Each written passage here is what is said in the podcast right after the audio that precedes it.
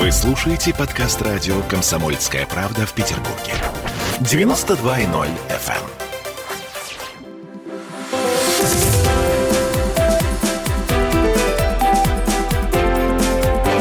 Антиполитика. Мы будем говорить о, об экономике города, об инвестициях, о бизнесе, о социальной ответственности в Петербурге. Что нужно городу сейчас а, в ситуации, когда мы чувствуем себя такими незащищенными и несколько ослабленными в ситуации с пандемией. Ну и вот это вот все. А, уважаемые гости, которые присутствуют в этой студии, это социолог, ученый, президент Фонда защиты национальных ценностей Максим Шугалей. Максим, я приветствую вас. Предприниматель и общественный деятель Александр Колос. Здравствуйте. Да, здравствуйте. Э, всех прошу ближе к микрофону, потому что, в общем, чтобы... У меня голос очень громкий, понимаете? Меня очень трудно перекричать. Директор Ассоциации кластеров и технопарков России, международный консультант программы развития ООН, кандидат экономических наук Андрей Шпиленко. Приветствую вас. Да, добрый день. Да, но э, мы, на самом деле, начнем с общей ситуации, в которой оказался наш город сейчас. Друзья, мы сейчас очень много говорим о том, что мы выкарабкиваемся с таким достаточно большим трудом. И малый бизнес, и средний бизнес из того, куда мы попали. На ваш взгляд, вот как дела у городской промышленности? Я, наверное, начала бы с господина Колоса. Александр, вот вы бы как ответили на этот вопрос? Позвольте уточнить про промышленность. Вы имеете в виду крупную? Нет, я имею в виду такую средненькую, да? Средненькую, легонькую промышленность. Нет, ну, э, конечно, нас больше всего интересует. Потому что крупная выживет в любом, наверное, случае. Да я и хотел сказать, что да. тут смысла говорить большого нет. Да, а о большой промышленности давайте не будем говорить. Давайте говорить о предпринимателях и о том, что сейчас происходит. Достаточно странно, потому что малый и средний бизнес будет развиваться исключительно, если будет развиваться крупный бизнес. Наоборот, точно не будет. Поэтому я прошу прощения, что вмешался, но когда мы говорим о развитии малого и среднего бизнеса, мы почему-то забываем, что колоссальные деньги идут именно на развитие малого и среднего бизнеса, который потом гибнет. Причина очень простая локомотивом является именно крупный бизнес. Малый бизнес должен туда встраиваться. Я прошу прощения, что я вторгся. Не, Вообще лихо взял э, с, сейчас вот прям быка за рога господин Шпиленко. Очень хорошо, что вы сделали такую врезку в самом начале. Э, Александр, вы согласны? Потому что вообще это звучит очень свежо. А. Нам всегда кажется, что большой бизнес выживет всегда, потому что там есть всегда государственная поддержка, а вот бедный маленький бизнес, он... И это верно. Так. И то, что вы сказали, я тоже согласен. Если вы имели в виду то, что малый бизнес, средний бизнес, он является зачастую поставщиками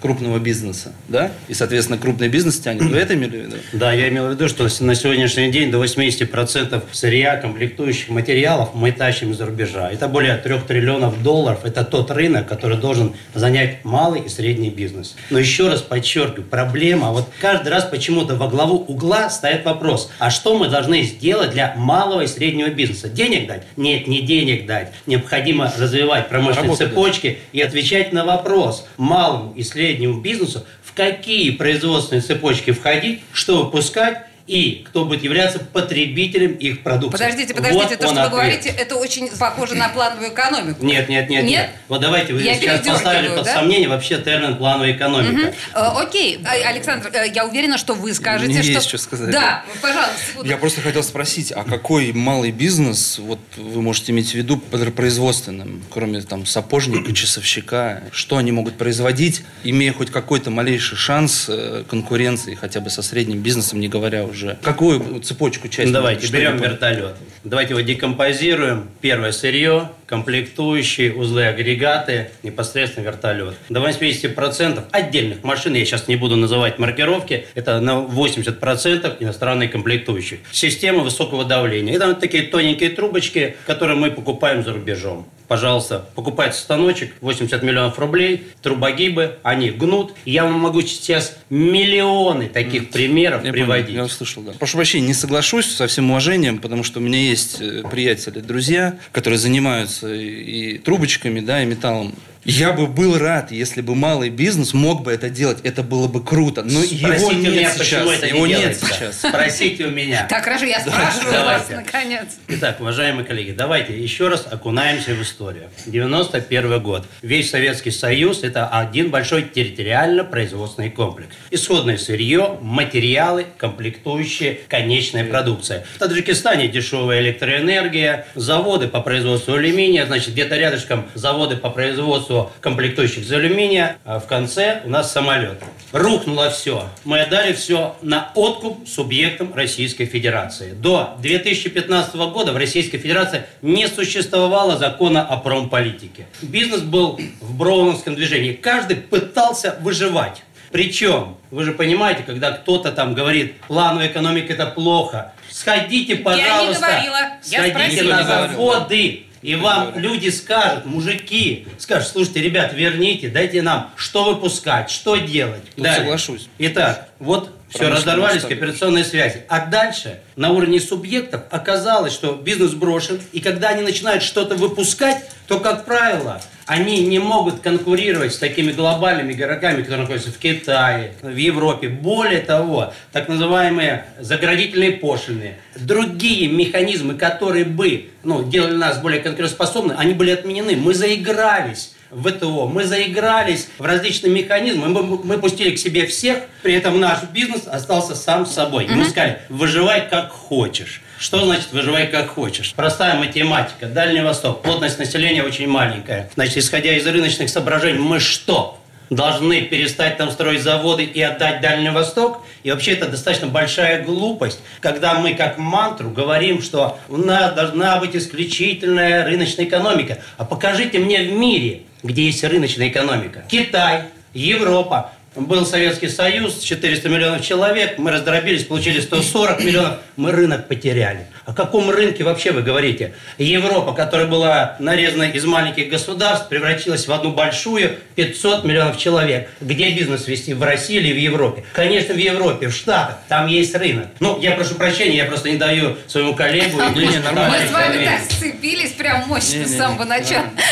Александр, вы поддерживаете вот, вот такую позицию господина Шпиленко? А, ну, смотрите, из того, что я читал, знаю, вы, Александр, очень эм, делаете такой хороший большой акцент на импортозамещение, правильно я понимаю? Да, бесспорно. С этим я полностью согласен. Окей. Я сам по базовому образованию инженер, по второму экономист, и я понимаю, о чем вы говорите, вот, поэтому я просто услышал немножко по-другому ваш вопрос, и, безусловно, э, я считаю, что самыми уязвимыми являются именно люди. Почему именно говорю люди? Потому что в малом бизнесе это вот ну, человек, один, два, семья. И если я правильно услышал вопрос, то да, безусловно, малый бизнес, да, и дальше по восходящей к среднему является самым уязвимым сейчас, да, в эти трудные времена, в пандемию. Мгм. И что можно делать? На самом деле Максим молчит э, многозначительно и, Нет. по-моему, почти осуждающе смотрит тут на наши эти страсти. Нет, дело в, том, дело в том, что я могу сказать, что меня по определенным причинам два года не было в стране. Знаете, вот как говорится... Может, это слышали да, об этом? Да, дети растут, э, свои дети растут вот как бы незаметно, да. Вот когда вот приезжаешь и видишь, как за два года изменилась страна, да. Я приехал в другую страну вообще. И едешь даже по местам, которых ты знал, где там, ну, находился, там всегда были вот такой-то бизнес. Все закрыто, всё, везде все перенесено, ничего не работает. И действительно, я считаю, что многие предприниматели, которые ведут малый бизнес, в первую очередь малый бизнес, они очень сильно пострадали. Я, я- я скажу для тех, кто в танке, Максим Шугалей, когда он говорит, что он по определенным причинам отсутствовал э, два года в стране, мы понимаем, что он был в ливийской тюрьме. И об этом фильм Шугалей. И ну, я надеюсь, что все знают, да, я не обязана ра- рассказывать всю эту историю. Слава богу. Да, извините, Максим, Вот. продолжайте, пожалуйста. Поэтому, ну, я понимаю, что экономически я с вами полностью согласен. Малый и средний бизнес, как поставщики действительно большому бизнесу, по- понятно, что им сложно. Но есть же предприятия питания, да, есть предприятия, ну, в сфере услуг,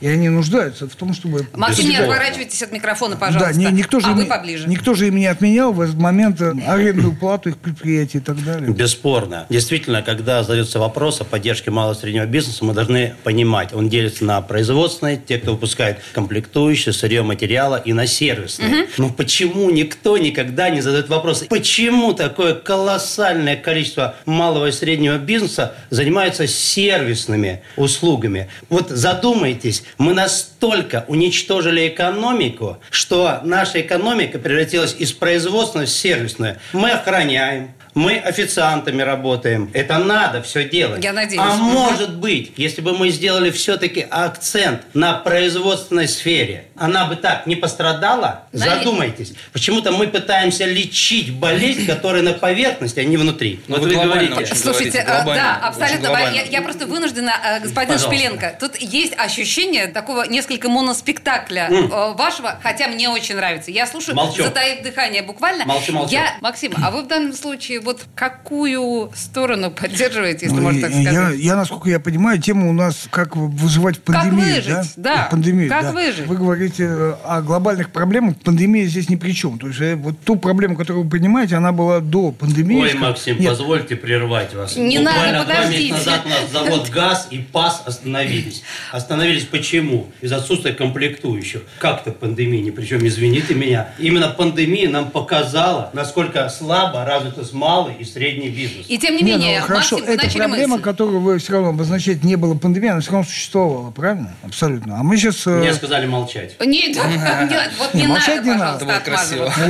А, Поэтому здесь надо поднять тему действительно вот простых предпринимателей, потому что, скорее всего, будут введены новые ограничительные меры. И вы говорите, там купил станок, там 80 миллионов рублей. Я знаю, что 80 миллионов рублей – это далеко уже не малый бизнес. Многие люди, которые держат кафе там или так далее, у них там бюджеты совсем другие. И для них а, Да-да. а, там день-два простой, и все. По сути, бизнес закрылся. Ну вот смотрите, Максим нас приземлил. На самом деле реально приземлил. И в данном случае, мне это кажется, как раз важнее всего в нашем разговоре, что могут сделать политики и власть придержащие, и чиновники, условно говоря. Что они могут сделать сейчас, чтобы поддержать город каким-то образом?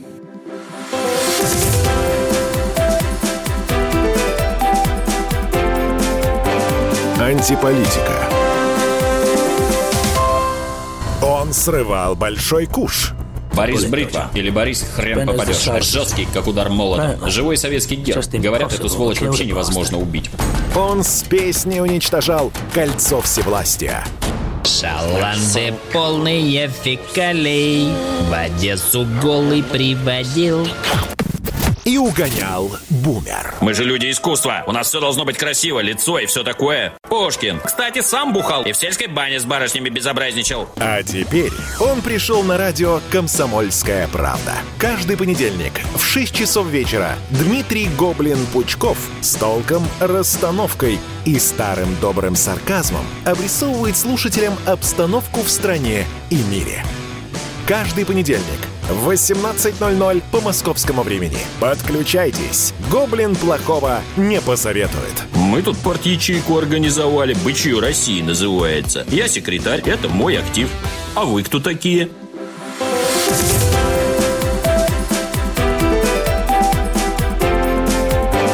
Антиполитика.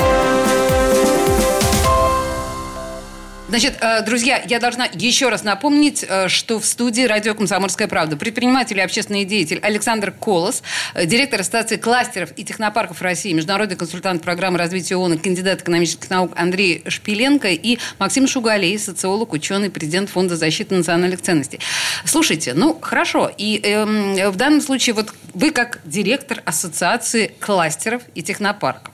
Я так понимаю, что как раз создание кластеров э, тот путь, по которому, по идее, мы должны идти, спасая средний бизнес, малый бизнес. Андрей. Ну, давайте я действительно сегодня не буду ходить в какие-то лекции и не буду вам рассказывать, что такое кластеры. Наверное, это будет и нашим слушателям неинтересно, потому что у многих отличное образование. Санкт-Петербург всегда славился восхитительным образованием. Давайте я чуть-чуть раньше, тоже как уважаемый коллега, сделаю шаг назад и скажу. В свое время я был председателем Совета директоров технопарка «Саров». Это не- недалеко от Федерального ядерного центра. И моя задача была в том числе стимулировать развитие малого и среднего бизнеса, заниматься коммерциализацией инновационных проектов. Как вы думаете, что я узнал? Именно в то время я для себя осознал, что мы занимаемся зачастую популизмом. Мы раздаем деньги тем предприятиям, которые в конечном итоге все равно умирают. И я тогда подумал, я ни в коем случае, не дай бог, чтобы кто-то подумал, что я против субсидирования затрат малого и среднего бизнеса. Ни в коем случае, только за. Только необходимо выстроить такую систему, чтобы те деньги, которые давались государством, те налоговые преференции, чтобы их получатели были те предприятия, которые встроенный в производственной цепочке. Отлично. Вот, не более того. Теперь о кластерах. Я еще раз подчеркну. Кластер на сегодняшний день за этим заимственным, модным словом к сожалению, наверное, я бы сейчас как-то по-другому это называл, но учитывая, что мы живем в правовом государстве и что этот термин закреплен на уровне Российской Федерации в законе о промполитике, а, но для слушателей это называется территориально-производственный комплекс. По большому счету, моя задача, прежде всего, моя, экспертов, входящих в ассоциацию, прежде всего, извините, взять ручку и не заниматься популизмом, а описать все цепочки во всех отраслях и ответить малому бизнесу, среднему бизнесу, куда им заходить, что делать и где их рынок сбыта. Все, все остальное, извините меня, это уже дополнительные механизмы снижения издержек Вы при восхитительно полезный проектов. человек. Все, все, молчу, молчу, я понимаю. Восхитительно полезный человек. Нет, если бы на самом деле действительно кто-то мог вот так четко совершенно объяснить, а вам туда, вот там вы заработаете, вот там вам помогут, и все будет А вам не замечательно. кажется, что на самом деле мы копили проблемы, а пора их уже решать? Согласна. Посмотрите на Санкт-Петербург. Согласна, абсолютно. Это одна сплошная проблема во всем, и в малом бизнесе, и в чистоте. И, ну, вы знаете, сейчас я просто боюсь, действительно, здесь более уважаемые коллеги, просто еще раз молчу. Хорошо. Просто мы, мы действительно тут немножко увлеклись вот этим вот нашим да, э, диалогом. На ваш взгляд, вот сейчас тяжелой, в очень тяжелой ситуации для нашего города, какие первые шаги должны предпринять власти, чиновники, что нужно делать, как помочь городу выбраться из этого? А, наверное, Максим, давайте начнем с вас. Но еще раз повторюсь, я, я, я, конечно, не могу так отвечать экономически, как э, мои коллеги, потому что я не предприниматель. А, но я считаю, во-первых, все должно быть честно, да, все должно быть правда. Поэтому вот мы даем субти, э, субсиди- Субсидии. субсидируем, допустим, тот бизнес, который мы считаем полезным, да, а вот этот неполезный, он рано или поздно умрет. Но мне Сам. кажется, да, сам. Ну, мы не можем решать это. Вот это не, нечестно получается. А Все люди оказались в пандемии, да, если этот бизнес, допустим, мы, его считаем ненужным, здесь 20 ресторанов находится, это 21 И давайте мы ему не дадим денег, да, вот здесь вот, вот эта вот цепочка, она нужна нам, мы вот им дадим. Это неправильно, потому что пострадали все в одинаковых условиях. И какая-то семья решила открыть здесь ресторан, ну, там, 5 лет назад, и вот они держались. И сейчас мы говорим, знаете, вы как бы вот не входите. Мы не- Справедливость. Не, видим, да, справедливость, Справедливость, должна быть, прежде да. всего. А, Поэтому Александр. Я считаю, А, что да, помощь должна быть оказана в равной мере. Не должно быть какого-то экспертного мнения, кому она нужна, кому не нужна. Все, кто пострадали от э, э, запретительных мер, которые вынуждено ввести государство, да, чтобы сохранить жизнь людей, а, должна быть какая-то выделена какая-то помощь, и она должна в равной мере. Может быть, это будет даже не деньги, может быть, это будет возможность, допустим, э, э, не платить аренду в это время, еще какая-нибудь. То есть, ну, иначе мы дойдем до того, что там пенсионерам там можно давать денег меньше, потому что как бы им Ну, потому что ему уже меньше, осталось да. это что там, А, да. да, Давайте вот молодежь, она еще пригодится нам. Давай, ну, здесь, мне кажется, не совсем Да, да, фашизм попахивает. А, Александр, что власть должна сделать, на ваш взгляд? Ну вот э, Максим э, поставил во главу угла э, справедливость. Вы поставите во главу угла для властей что? А, боюсь этого слова, да, которое мне хочется сказать. Э, Вы, если не матом, то можете. Не матом, конечно. А, Вот, ну, честно говоря, адекватность. Ага. Я объясню. Адекватность от властей. В... Тут какой-то... Да, да, да. Вот, Что ну, за- просто мы сидим за столом, я не буду называть фамилии из-за корректности, да, с э, двумя депутатами Заксобрания, которые имеют отношение к тому, а, чтобы, как говорится, что-то вводить, да, или что-то... э, что-то Боюсь думать даже, что это за вот, депутаты. я Так. спрашиваю, нормальный разговор, да, такой, говорю, зачем вы закрываете рестораны, фудкорты, малые бизнесы, при этом не можете или не хотите проконтролировать элементарное ношение масок в метро, в автобусах, в троллейбусах. Вот любой человек скажет, даже не надо...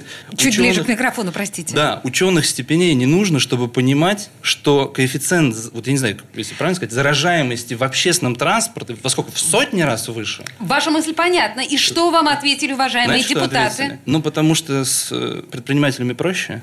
Понимаете? А. Дальше не буду продолжать. Знаете что? Есть такая вообще позиция. Я же должен что-то делать. Происходит же катастрофа, я вот должен отчитаться, что-то делать. И в этой связи я закрываю кафе, я лишаю людей там каких-то Да, доходов. И это, в общем, беспомощность властей. А я... толпы людей у метро боятся. Э, Да, ну э, в данном случае ка- каким-то образом воздействовать на наших власть придержащих, чтобы они каким-то образом работали. Мне кажется, что как раз, а, а, Андрей, это ваша задача, вашей ассоциации. Пинать да, властей. Вы согласны со мной? Нет, нет, интересно ваше мнение. Если уважаемый ведущий мне разрешит сказать, Ах, вот у нас везде, куда мы не посмотрим, везде цензура. Так, Уважаемые коллеги, ну, прежде я хотел сказать, что вот мы сейчас втроем выступаем, мы все эксперты, и именно вот благодаря нашей различной, может, где-то позиции, и благодаря этому рождается истина. Не может быть так, чтобы мы все троем встали и начали говорить по, по написанному. слава богу. Вот, поэтому я слышу вас и тут же хотел бы сказать, конечно, коллеги, дело в том, что зачастую наши дефиниции расходятся, но расходятся абсолютно не идеологически. Но кто же будет спорить, что необходимо сервисной компании поддерживать? Поэтому здесь даже вопросов нет. Рестораны, бары, фудкорты, бесспорно. Именно они наиболее пострадавшие. Что а надо вы-то делать? пинать власть будете? Вот давайте начнем пинать, не пинать власть. Вообще, вы знаете, я категорически против вот таких постановок. Пинать власть. Не надоело ли вам пинать, устраивать революции? А может, надо взять и поработать? А может, надо улучшить? Не знаете, как в песне, не разрушить до основания, а затем. Вот давайте разбираться с пандемией. Вот мне хотелось бы, конечно, говорить сейчас и о других насущных, но вы нас почему-то постоянно толкаете в пандемию. Извините. Слушайте, ну все же элементарно. Опять же, давайте начнем с элементарного. Вот шашку вытащить, бежать, говорить, эй, раздадим сейчас веер на деньги. Да никогда так не будет работать. А может взять, собрать рестораторов и сказать, ребят, давайте посмотрим. И у нас бюджет не резиновый, и вы не все потянете. Давайте мы где-то готовы вам попросим или обратимся к владельцам торговых центров, снизить Да-да-да. арендные Я писал ставки. об этом, да. Давайте, давайте что-то делать, давайте обсуждать, не просто болтать. А почему этого не происходит пока? Это первое. Ну, Почему? Смотрите, когда вы говорите не, производит, не происходит. Ну, во-первых, я далек от мысли, и даже даю вам 99,9%, что нет, ну не такие безнравственные чиновники в Санкт-Петербурге. А кто говорит Другой вопрос. А давайте посмотрим, насколько они эффективно делают. А вот эффективность будет он отвечать, как бизнесмен, рестораторы и так далее. Теперь все-таки что необходимо сделать? Вы знаете, любое дело, которое делается, оно делается не только на плечах волонтеров, меценатов, но, извините, для этого есть еще бюджет. Бюджет достаточно большой в Санкт-Петербурге, около 700 миллиардов рублей, а может нам необходимо с вами взять и вместе посмотреть, насколько эффективно расходуются средства бюджета города и налогоплательщиков. Золотые Вот слова. Давайте маленький пример. Вы знаете, я здесь недавно обнаружил, Москва, депутаты законодательного собрания работают на безвозмездной основе.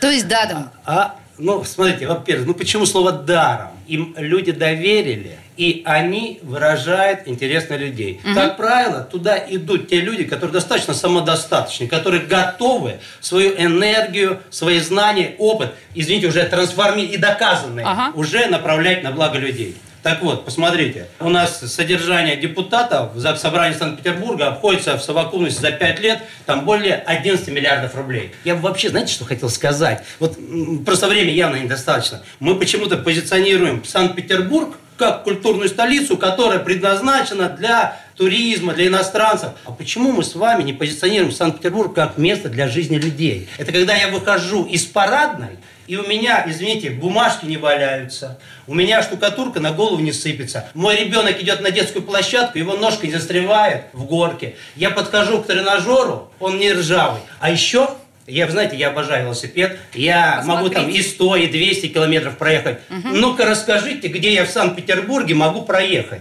Ой, Пока не тема... получу машиной по голове. Правильно. Это тема, э, которую вообще невозможно совершенно, вообще просто совершенно невозможно обсуждать. Я не Это смог понятно. ответить, я Да. понимаю, что эфирное время снимаю. Да, вы знаете, я просто... а, тут у нас э, уже полчаса нашего разговора а, прошло. Друзья, я, а, прежде чем мы попрощаемся, я еще раз хочу напомнить нашим слушателям, что в студии «Радио Комсомольская правда» обсуждали такие насущные вопросы Максим Шугалеев, президент Фонда защиты национальных ценностей и социолог, Андрей Шпиленко, э, директор Ассоциации кластеров и технопарков России, международный консультант программы развития ООН и кандидат экономических наук, и э, предприниматель, и общественный деятель Александр Колос. Господа, спасибо вам большое, это было эмоционально интересно. Спасибо, интересно было. Спасибо вам.